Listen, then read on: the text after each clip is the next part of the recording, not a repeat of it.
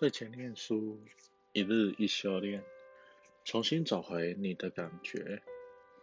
许天胜医师主讲，戴宇斌执笔。九月十六号，今天的这一篇非常的长。嗯，好，面对自卑，勇敢做自己。每个人都有他的自卑，自卑在于自己不如别人的地方。觉得自己不如别人，他会用很多的形式出现。例如，有人会很直接、深刻的觉得一辈子都不如别人，然后拼命的想要赢过别人，或证明自己是对的。我们可能会自我安慰，没有什么好自卑的。其实有没有自卑？有的。人多少都有自卑情节。假如你是一个希望孩子、先生、太太，甚至自己都按照你的期望的人，那你的内在就有自卑的成分存在，因为你觉得自己没有做到或做得不够好，才会把期望寄托在别人身上。所以要回来真实的面对。那自卑的一面，它常常被隐藏、压抑的很深。重点是我们面对了多少，承认了多少。唯有真实的自我面对与承认，你才有可能把这些负面的能量，甚至黑暗的力量，转成正向的力量。试着开始列出。那些你觉得自己是自卑的，比不上别人的地方，不喜欢家丑外扬，不喜欢丢脸的感觉，你如何接纳这个不够好的自己，或害怕的自卑的自己？这些自己是自我形象的一部分，甚至你如何接纳从别人的眼中？看到你不够好的地方，而不再害怕别人发现你其实是一个自卑的人，或恐惧自己犯错、粗心大意、小气鬼、胆小鬼，而且常常很容易紧张、吓个半死的人，你不但自己面对了，也不再怕被别人发现，知道你的黑暗面。这两点需要多大的勇气？有自卑心理的人，一定要随时问自己：我现在自卑的自己在哪里？这个自卑永远是影响我们内心的一个重要因素，时时刻刻都在找搞怪，而且幻化成你认不出来的千万个实相。因此，你面对的一切实相，回到里面，都是那个自卑感，觉得自己不够好，担心人家觉得我不够好，不喜欢我，看不起我等等。重点是你到底关照了他多少？所有你觉得需要尊严的背后，都隐藏着一个极大的自卑。如果你没有那么多自卑，还需要那么多的尊严吗？还需要那么多的面子吗？尤其是在越亲密的关系里面，夫妻之间的相处越是明显。当你越觉得比不上你先生或太太，你会越希望他尊重你，就在于自卑感作祟。例如，一个离了婚的人，常常要花数年的时间，才能从阴影里走出来，光明正大的让人家知道你离婚了。或有人当过小三、小王的，要花多少时间才能坦然面对，才能大方承认？是的，那是我人生经验的一部分。我不怕别人知道我当过小三或小王，那要多大的信心与勇气？自我接纳，对自己的疼惜与一份爱，才能接纳亲人。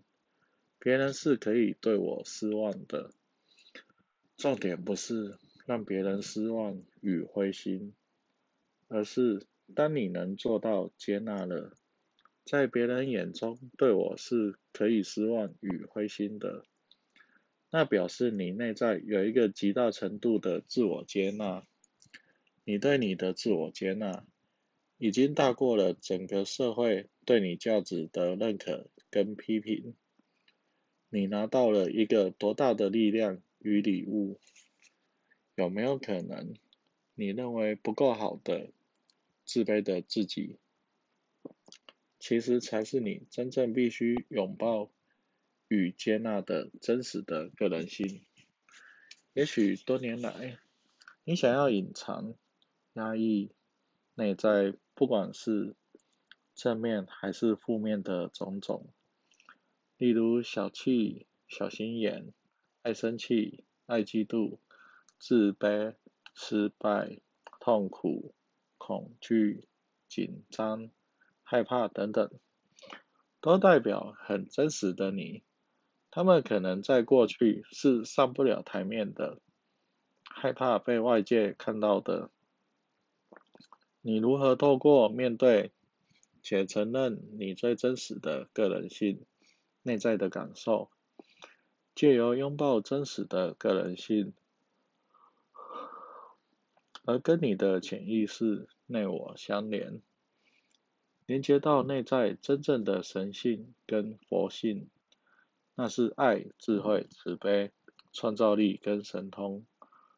拥抱那个自卑的你，就是真的去认可他、接纳他，甚至去勇敢承认他是你的一部分。我们常常都忽略了自己的感受，尤其是负面的感受，一直都是分裂的自己，只顾着要当一个负责任的自己。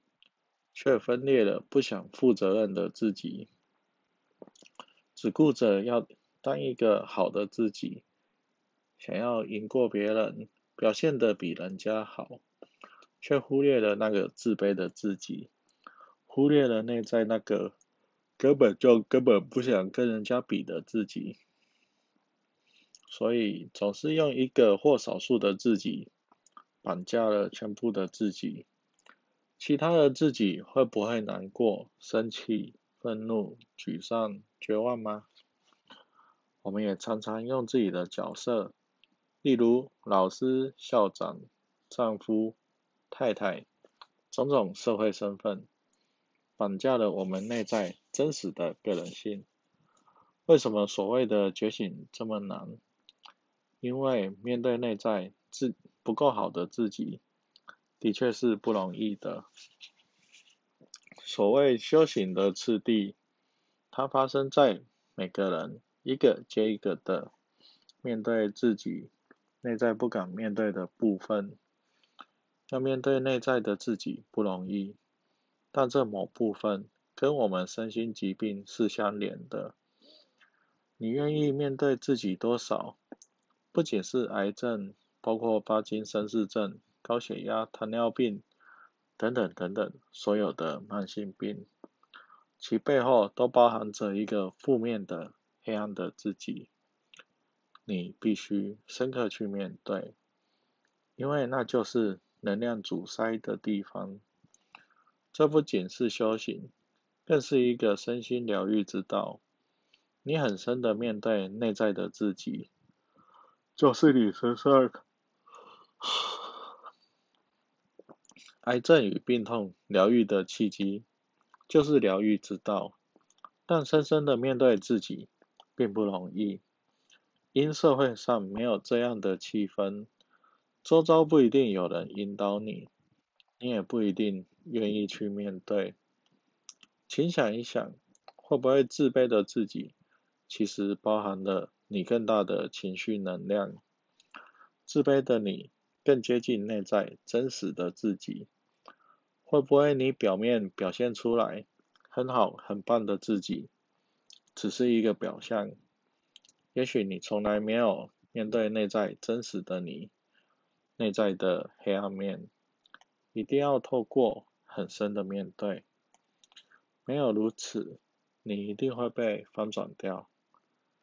有些人一夕之间破产，或突然被诊断出得到绝症，你是等着被命运翻转，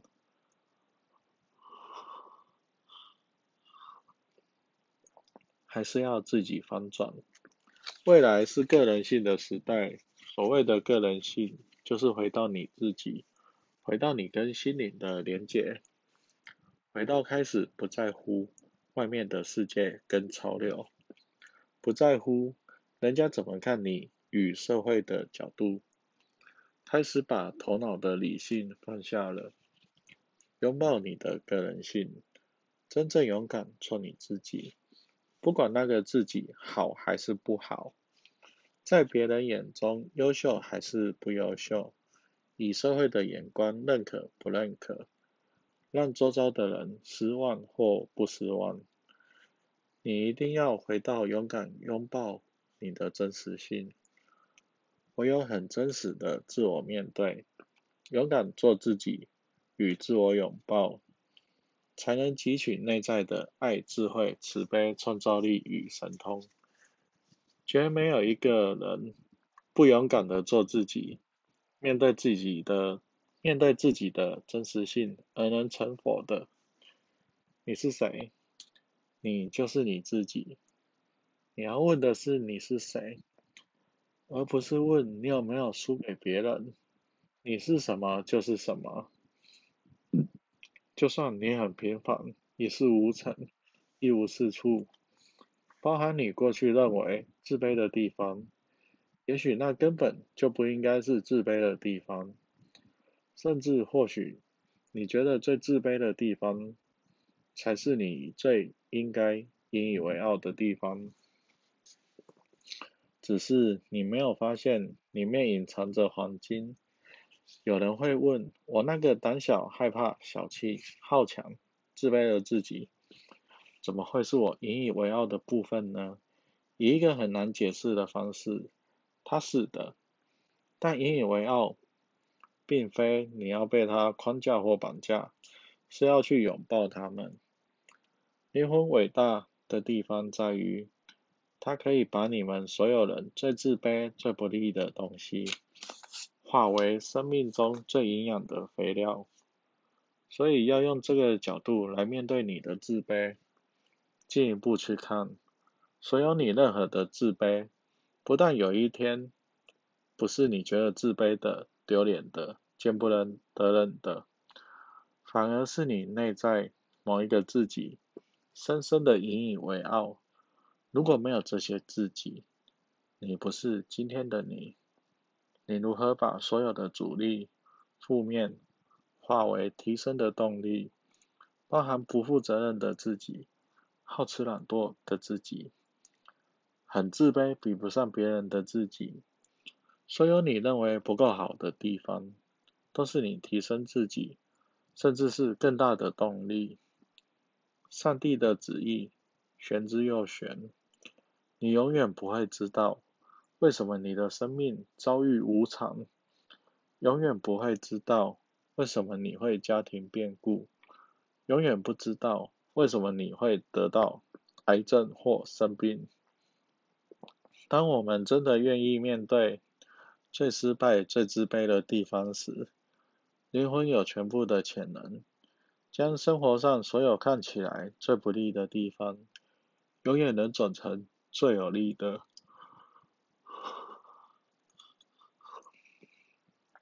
因此，接纳自己、肯定自己是我们最重要的课题之一。赛斯要我们对自己的存在说“好”，对某些情况有权说“不”。你必须不期待做一个完美的人。你必须不去，不要去担心失去，越怕失去，越容易失去。